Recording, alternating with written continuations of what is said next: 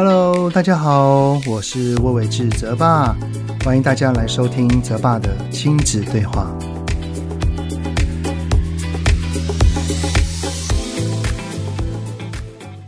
Hello，你们好，欢迎收听泽爸的亲子对话。我是亲职教育讲师魏玮志泽爸。这个礼拜你们的睡眠够不够啊？是不是有好几天哦，正准备要睡觉的时候，突然一看到那个脸书或者是新闻，又出现了一些超劲爆的东西出现，然后让我们又清醒了啊！这次的内容呢，的确是想要小小的跟你们分享一下，在这个事件当中哦，我所看到的一个点。只是呢，在切入主题之前，我也有一个东西是想要跟你们分享的啊、就是在上个礼拜六的下午，我跟陈志恒心理师还有罗宝红蒙特梭利老师呢，一同举办了一场三小时的讲座。哇，真的，这场讲座真的是太过瘾了。我们这一次的合作呢，可以说是筹划了一年，讨论了半年，因为中间有两次疫情的缘故，总算最终还是成功的举办了。而且呢，消息一出来，哇，整个抢票哦，当中那个有九十个座位是满场的现象。而且还有好多的家长都提早来到了现场，想要坐到最前头啊！我们这一次的主题呢，叫做“孩子的教养，找回内心的真爱”。那我是第一个开讲的讲者，那也是身兼主持人啊，分享从零开始啊，就是育儿之路，从当爸爸的那一段到现在的心路历程。而当中最让我感动的呢，就是等我讲完之后，就可以好好的坐在台下欣赏志恒跟宝红老师的演讲啊。那第二个讲的呢，是志恒老师，他从自己面对孩子行为的正向聚焦，带到有些孩子可能会为了想要得到大人的称赞而产生了讨好的举动，并且呢，非常真切的讲述了自己小时候。不管是在爸爸或妈妈，还有老师的面前，都是那个想要不断用行为来讨好他人的人，总认为自己好像永远不够好的那个孩子。然后呢，再拉回到如何正确的教养自己的小孩，让小孩可以正向发展，但是又能够对自己是有信心，不会总是在讨好他人的那一个人啊。那在志恒老师整个演讲的过程当中，都是层层堆叠的一个脉络，非常非常的感动，也很精彩。那最后压轴的呢是宝红老师，我听完宝红老师的分享哦，真的只有两个字，就是享受。在那个温和的背景音乐，再加上宝红老师动人的声线，恰到好处的节奏感，真的是相当的触动人心。特别是宝红老师还讲述了一次与孩子的冲突之下，然后后来在冷静的过程当中，回溯到自己年幼时的冰山，就是跟自己爸爸的那一段。他呃有尝试的去照顾好自己，安顿自己的内心，那一段真的是全场动容哦，好多的听众都不禁默默的一起流泪，真的是非常的感人哦。那现场呢，也有听到很多的朋友呢，还特地上前来跟我说，都有在准时收听我的 podcast，哇，真的是太开心了，真的是很谢谢你们的聆听，也非常的谢谢你们特地来来那个我们这三位爸爸一起合办的讲座哦。虽然还不知道会不会有下一次啊，因为我们三个人的档期真是太难乔了。如果还有的话，哈，一定要追踪泽爸的粉钻哦，一有消息就会立刻分享出去啊。好的，那我们还是要回来看看这这一集哈，我想要跟大家讲的主轴。这个礼拜呢，演艺圈有一个非常大的消息，我相信应该大家都略有所闻，持续延烧了好几天，最近才平息了，就是。男方跟女方就不打算在网络上这样子你来我往了啊。而新闻中的女主角呢，她先发了一个一个文，讲述自己的老公，也就是事件中的男主角哄哄，在婚姻之中，呃，种种的不当事迹，引起全华人圈的轩然大波。在红红神隐几天之的这个过程当中，哈，所有吃瓜的民众都在等待他会如何回应之时。哎，没有想到率先发文的居然是红红的爸爸，而且还是用亲笔来手写的。我相信，身为父亲哦，一定很心疼自己的儿子会发生这样的事情。但是我主要想要讨论的内容呢，就是心中所写的，是不断的为儿子解释，然后来反驳女方所说的论点。我相信。红红呢，他已经是成年人了，他应该要为自己曾经所做过的事情要负全部的责任。只是哈，身为一个父亲，当自己的孩子发生的事情了，爸爸妈妈想要表达自己的意见，我觉得这当然没有问题啊。然而，这个表达的方式应该要把最重要的这个东西，就叫做承担责任，这个核心价值回归到当事人，也就是自己儿子的本身，要请他好好的去面对跟处理，而不是采用这样的方式，像是互泼泥巴水这样哦，而。承担责任的学习，就必须要孩子从小的时候要一步一步、慢慢的从教养当中做起。所以呢，这一次 Podcast 的主题呢，我想要跟你们分享的就叫做教养所带给孩子的意义到底是什么？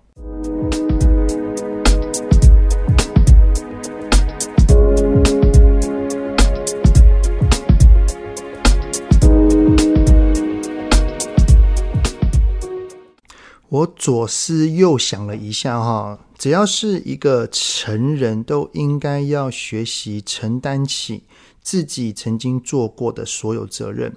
为什么呢？因为一个人的出生，其实最终的目标就是要迈向独立。所谓的独立，包含了在思想上或者是行为上。然而，为什么一个成人的定义呢？就是十八或二十岁，就是因为不管是在大脑或心智的发展上，通常都要到十八岁以后才会趋于成熟或稳定。呃，也因为现在出社会的年龄有变得比较晚哦，特别是男生可能要到二十五岁才会真正的成熟哦。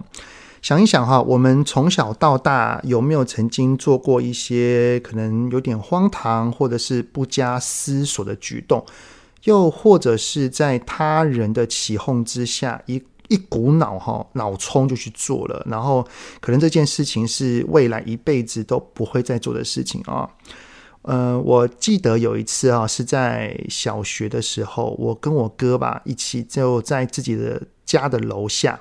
两边停满了汽车的小巷子里面，在互丢棒球。一开始哈，好像有点注意，所以都有点轻轻的扔。但是越扔越多之后，然后就好像遗忘了，遗忘了那个两边都是汽车，好像很相信自己的能力，然后就越丢越用力。我哥呢就加了点力丢了过来，我也不甘示弱的丢了过去。诶，结果就。发生了失头球，就丢到一辆车子的玻璃，造成一点的小裂痕。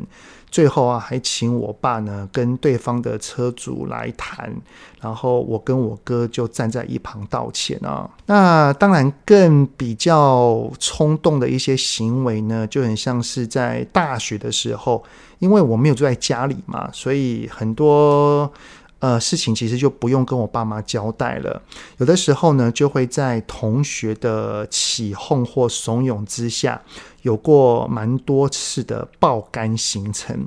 呃，就像是啊、哦，傍晚呢，先去打个篮球，晚上呢去网咖打电动，凌晨夜唱到早上六点，然后再一起去吃早餐，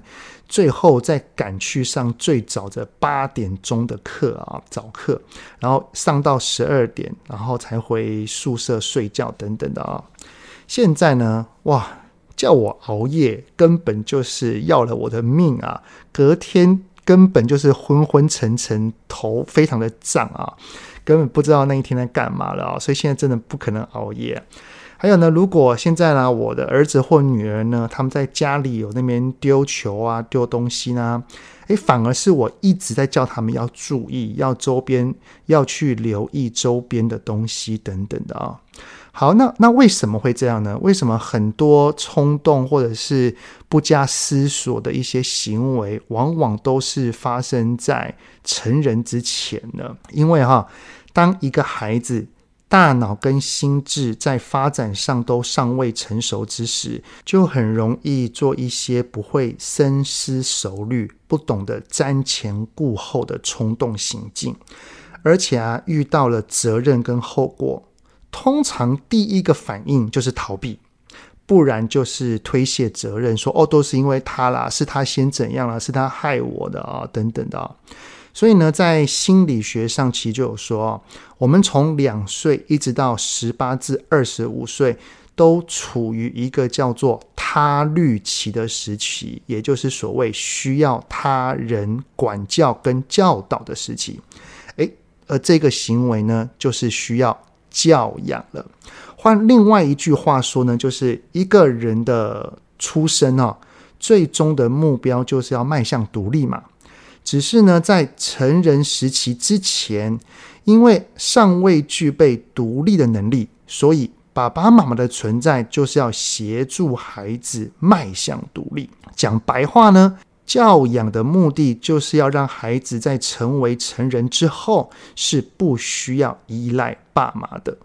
不管是在他的想法上、决定上或行为上，当然他可以参考父母的意见，我们也可以基于关心或者是我们对他的爱而提供想法给他，但是最终的决定权永远是在孩子他自己身上。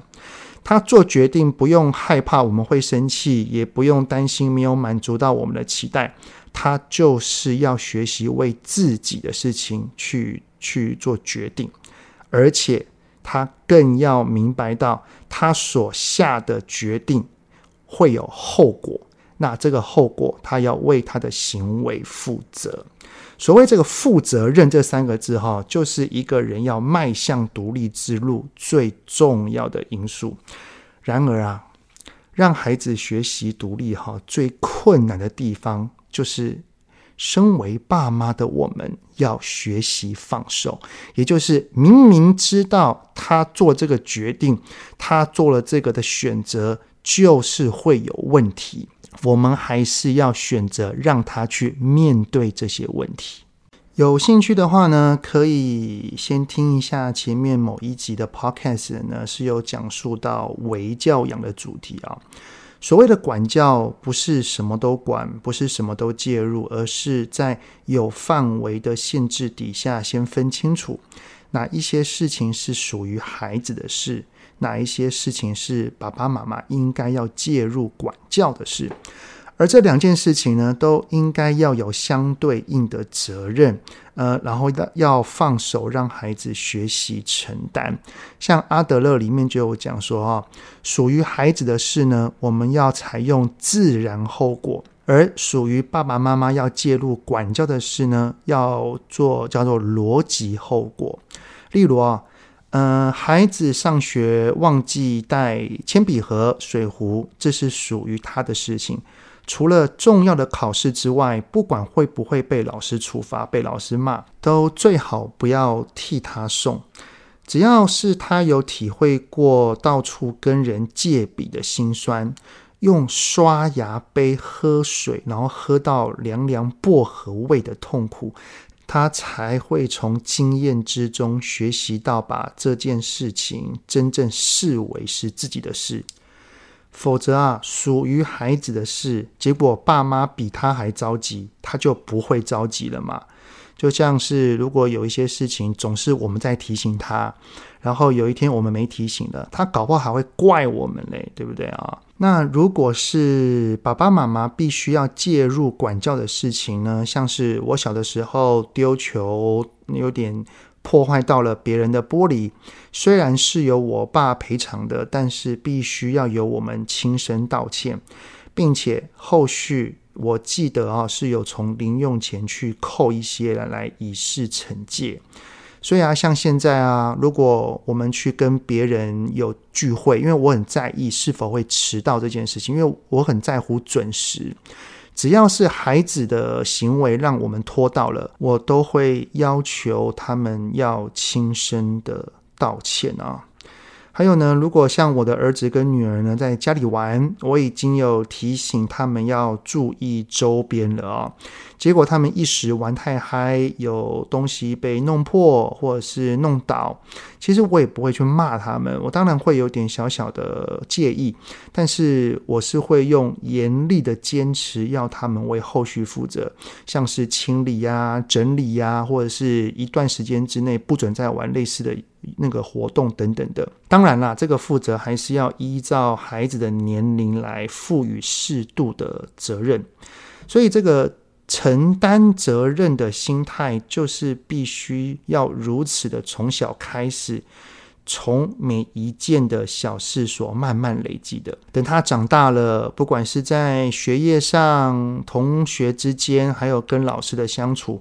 我们听到了他所阐述的事情，不要总想着要替孩子解决。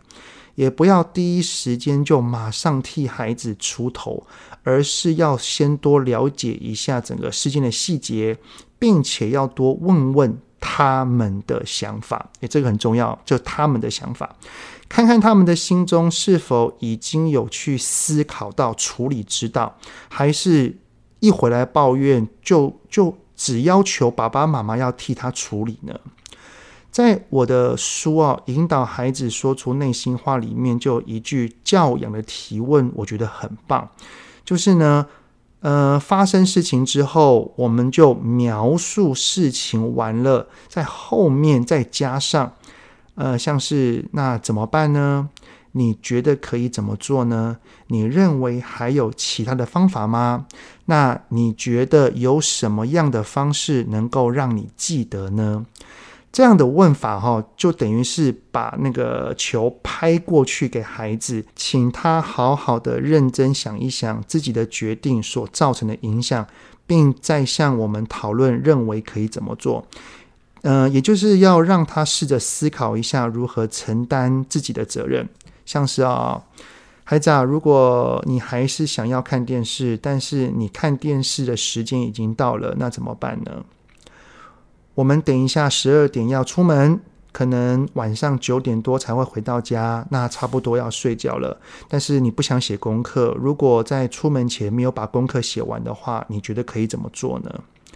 那如果等一下爸爸提醒你要收玩具，然后你却像刚刚一样在拖拖拉拉，又说不要收，那怎么办呢？我相当鼓励可以对孩子多使用这样的提问，特别是中高年纪以上的孩子。而且呢，只要他所提出的方法是合理的，那就可以调整我们心中的期望，然后试着同意孩子作为实质的鼓励，然后跟他讲说：“哦，孩子啊，你想的这个方法还不错哦，好，那我们就试试看。”那当然，最后哈。最重要的就是不要担心年幼的孩子犯错。他现在年龄虽然还小，我们还在他的旁边，所以他所面对的错都尚在有能力承担的范围里面。在有限的范围之内，多多的让他犯错，也多让他去学习面对后果，他才会从每一个犯错的体验当中累积。如何通往对的经验值？只要从这样子的经验值当中慢慢的去学习，等到他成年之后，爸爸妈妈已经完全的放手，让他独立了，他才会在遇到做任何决定之时，能够多想深一层，多懂得他人感受，多想想后续的各种可能性，这些事情的后果会有什么？我有能力承担吗？然后做出最自律的判断。如果孩子小的时候啊，不试着让他去体会犯错的后果，凡事都是由我们替他出面处理或解决，长大了他也同样会失去承担犯错的能力哦。好的，那这就是这集 podcast 的内容啦。我跟老婆啊，平时都会在新闻当中啊，然后抽一些东西出来，跟孩子讨论很多的面相。像上次有一位台北的女性立委被男友施暴，我们也有跟孩子们一起讨论一下，如果是我们遇到的话，可以怎么保护自己。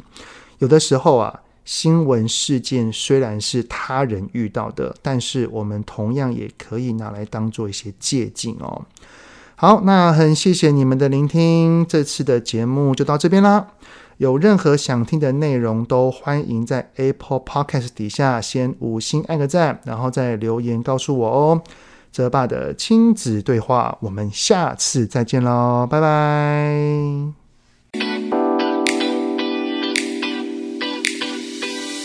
希望今天的节目有让您与孩子之间有着更好的相处。欢迎在各个收听平台订阅泽爸的亲子对话。如果是用 Apple Podcast，请五星按赞给予肯定，也欢迎留言，我们一起讨论哦。如果有想要听什么亲子的议题，请欢迎告诉我。愿天下家庭的亲子关系能够更好。泽爸的亲子对话，我们下次见。